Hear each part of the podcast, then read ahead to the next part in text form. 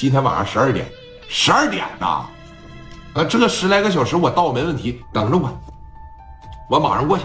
啊，我推他两下子，好嘞，哎，电话啪的一撂下，啊，齐了。李正光一看聂磊，聂磊这边啊，一瞅李正光，哥俩当时这一笑，说咱俩都有共同朋友了，这以后走到哪儿不行啊？叶涛领着这十六个就嘎嘎奔着青岛来玩了。一方面是帮聂磊个忙，那另一方面过来给他随个礼；再另一方面就是单纯的哥几个想在一块喝点酒了。一听正光在呢，那叶涛不行了，当时开车哇哇开始往这边削啊！你看，把电话就再次的打给了谁呀？沙三打给了老八。老八这边一接上电话，嗯。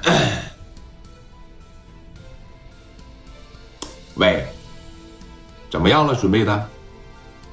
你准备的怎么样了？我买你的铁锹，反正是准备好了。行，你就接着口出狂言啊！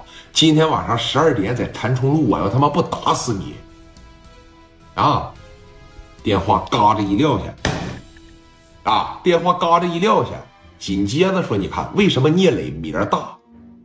你记得，当一个社会大哥，不不单是你有钱，不单是你能打，而且你得是有人捧你。光当地的捧你不行，还得有外地的捧你。聂磊横竖讲话了，我这来李沧区了，我打我就打出名号，我就动静大点，咱别哎抽抽囔囔的了。正光说对呀，别那么抽抽囔囔的，就多叫点人呗。那我叫谁呀？你等着，我再给你介绍个哥们，你看看你认得他吗？啊，今天晚上就带三百人打他，啊，聂磊的这个想法很好，我就带三百人打他，我就在李沧区这一炮我就打响了就得了，我就给你们别人都敲敲警钟，我就都给你们上上眼药了，啊，电话一拨过去，力哥，晚上带着兄弟啊，不用挺多，带几个会打仗的，晚上跟我去办个事去呗。行，完事了以后你过来，我这边给你介绍个朋友啊，给我介绍个朋友，东北的来了你就知道了，为人仗义啊，特别的仁义，你来就知道了。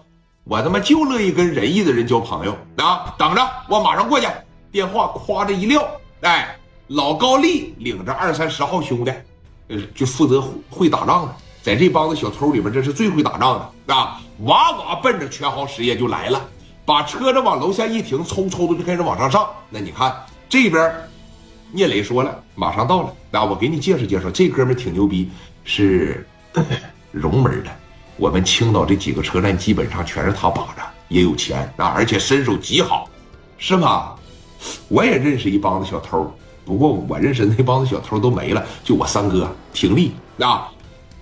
一说完这话，哎，你看谁呀？老高丽推门。磊哥，是正光一愣，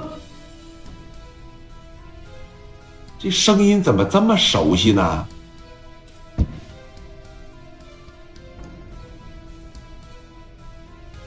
高丽呀，你又认识啊？